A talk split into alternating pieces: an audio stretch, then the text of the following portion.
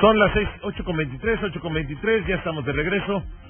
Gracias por continuar con nosotros y me da mucho gusto saludar. Tengo en la línea telefónica a Patricia Cantú Reina, responsable estatal del programa de prevención eh, para la violencia familiar, sexual, de género de los servicios de salud. Pati, ¿cómo estás? Muy buen día. Hola, muy buenos días, Adrián. Qué gusto saludarte. Pati, pues qué importante saludarte el día de hoy porque es Día Internacional de la Eliminación de la Violencia contra la Mujer. Platícanos cómo estamos en San Luis Potosí precisamente en este tema. Bueno, aparte de que hemos estado trabajando muy duro, también ha sido muy complicado por la pandemia, complicó muchísimo las cosas. Eh, y bueno, las cifras no son no son lo que esperábamos. También mucha gente no, pues probablemente por la situación del encierro no no pudo solicitar apoyo. Entonces tuvimos como altas y bajas, ¿no? Este, la situación en San Luis es complicada sobre todo por las niñas, porque hoy también se conmemora no solo la eliminación de la violencia contra las mujeres, sino contra las niñas. Claro. Y San Luis es, es un estado que ha tenido este conflicto desde ya bastante tiempo, este, y tenemos que proteger a las niñas, a las mujeres, este, de esta situación. Entonces, bueno, la, la situación de San Luis ha sido una una constante, ¿no? Y tenemos que seguir poniendo el dedo en el renglón.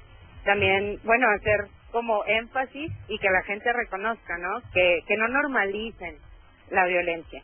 Claro. Pati, precisamente el día de ayer hablábamos con Santiago Roel, eh, que es director de Semáforo Delictivo, una organización que se encarga de, medir precisamente toda la, situación de la delincuencia, toda la situación que tiene que ver con distintos rubros que hablan de cómo estamos en distintos puntos eh, en cuanto a seguridad, en cuanto a violencia, en cuanto a lesiones.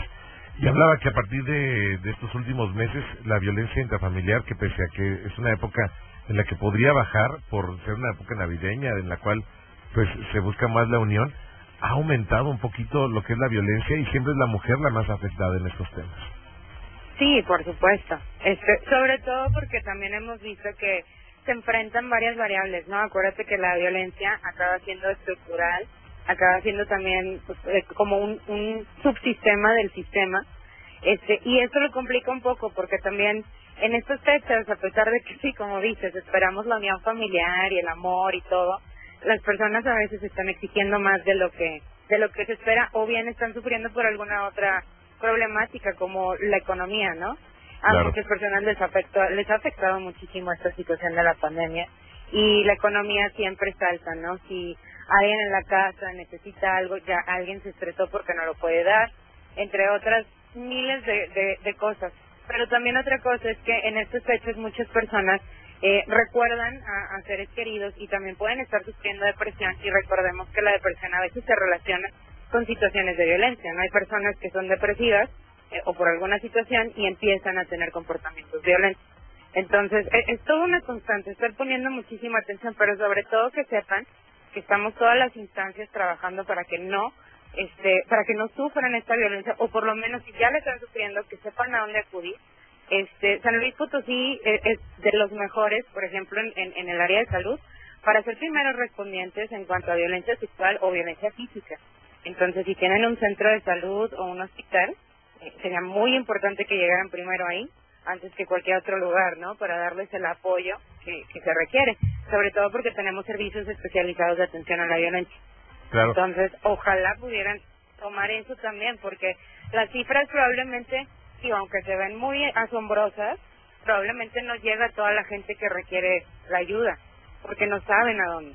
Claro. Entonces sí sería importante señalar.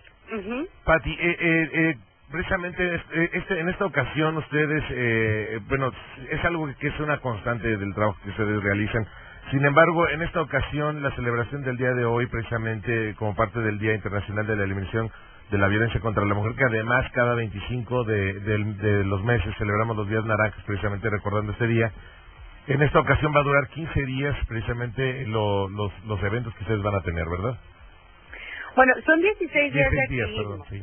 pero en realidad este pues siempre estamos haciendo actividades en relación a la violencia no tenemos grupos para tratar con jóvenes tenemos grupos de reeducación para hombres para mujeres eh, sobre todo eso porque muchísimas instituciones no tienen ese ese apoyo hacia los hombres no entonces se se les invita también a que se unan a estos grupos para que también puedan formar parte de este cambio. Y este, pero los 16 días de activismo se enfocan más que nada a lo mejor a una estrategia este, de, a la, de comunicación, ¿no? Por ejemplo, de explicar bien a dónde puedes acudir, cuáles son las rutas, eh, toda esa parte, ¿no? Para estar bombardeando a la gente que sepan a dónde acudir. Porque nos preocupa muchísimo que ahorita con la pandemia, pues mucha gente dice que no puedo salir o no puedo ir a tal lugar.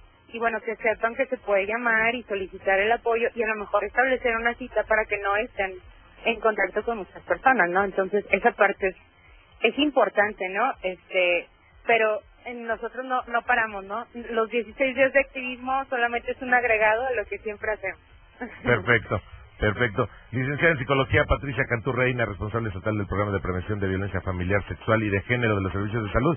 Te agradecemos muchísimo que nos hayas tomado la llamada más en este día, que supongo que, eh, pues, eh, con los eventos que hay también tienen mucho trabajo. Sí, claro que sí, un poquito pesado. Muchísimas gracias a ti, Adrián. Un abrazo muy grande. Igualmente. Vámonos a una pequeña pausa por lo pronto y regresamos con Rubén Guajardo, que ya está aquí en el estudio.